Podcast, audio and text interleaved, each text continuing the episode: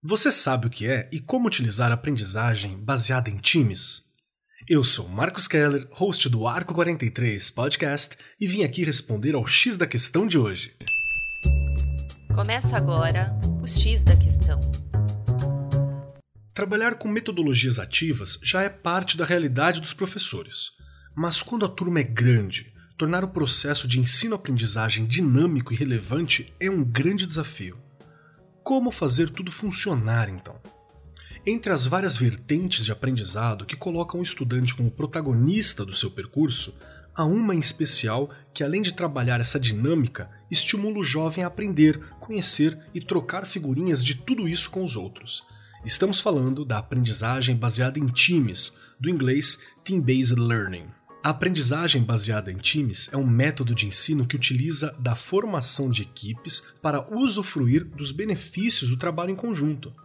Ele foi criado na década de 70 pelo professor da Universidade de Oklahoma, Larry Michelson, que, acostumado a ensinar para pequenas turmas, teve que ministrar aula para uma sala de 120 estudantes. Pensando em evitar um curso puramente expositivo, puramente teórico e extenso, ele dividiu a classe em grupos pequenos e propôs a eles variadas atividades sequenciadas.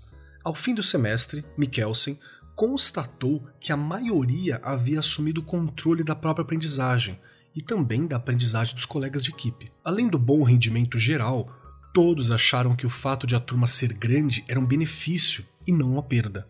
Após a disseminação da metodologia no meio acadêmico, observou-se com a sua aplicação em outros cursos que, mesmo quando a disciplina não era tão interessante para alguns, a satisfação de ter a responsabilidade de criar e prover conhecimento para si e para os outros era uma motivação mais do que suficiente para que eles se envolvessem durante toda a aula. A Base Nacional Comum Curricular, a BNCC, apresenta a sistematização de uma série de competências socioemocionais que os estudantes precisam dominar. Entre elas, incorporar o espírito colaborativo para criar, estudar, trabalhar e produzir em grupos ou equipes. É aí que a aprendizagem baseada em times entra no dia a dia do educador brasileiro. Existem várias formas de aplicação. A mais comum é oferecer um conteúdo inicial para a turma e fazer uma avaliação individual. Depois, eles se reúnem em equipes e discutem as mesmas questões, procurando chegar a um consenso, e compartilham as respostas com os demais. O professor acompanha e pode fazer pequenas intervenções.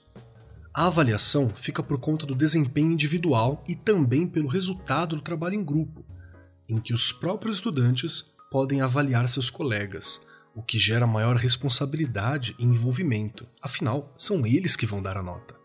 Outra forma de aplicar a aprendizagem baseada em times é através de um estudo de caso ou um projeto específico. Você, professor, pode trazer desafios e problemas que se relacionem com a vida e a realidade dos estudantes, fazendo a mediação final, trazendo contribuições, completando algum ponto que precise de maior aprofundamento e contextualizando de forma mais ampla o tema tratado. Como essa estratégia requer que as atividades de aprendizagem tenham conexão com atividades seguintes, sua utilização pede uma implantação bem cuidadosa. O professor deve optar pela aplicação em alguns módulos ao longo do semestre ou ano, ou adotá-la como a abordagem pedagógica principal. A ideia é desenvolver na turma conceitos de análise, aplicação, avaliação, criatividade, quebrando as panelinhas, aproximando os estudantes com o oferecimento de oportunidades de novas relações e trocas de experiência. Essa parte, inclusive, pode ser um ponto de resistência de alguns estudantes, que costumam gostar de trabalhar com os amigos mais próximos, os mais chegados. Quatro aspectos são essenciais para alcançar esses objetivos.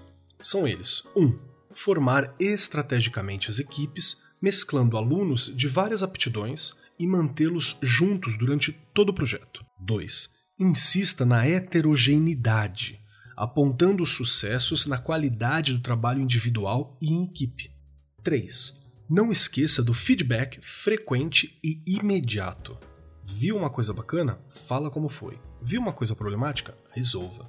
4. E por último, traga tarefas para a equipe que promovam tanto a aprendizagem individual quanto a coletiva. Um truque é montar equipes com um número ímpar de participantes, pensando que haverá debates, discordância e o exercício de votações democráticas em que a maioria decide.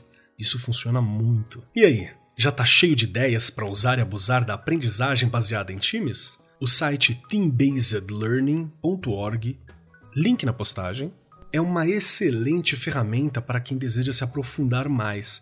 Vale a pena conferir. E eu sou Marcos Keller e esse foi o X da Questão, as pílulas quinzenais do Arco 43 Podcast. O X da Questão, por Arco 43, o podcast da editora do Brasil.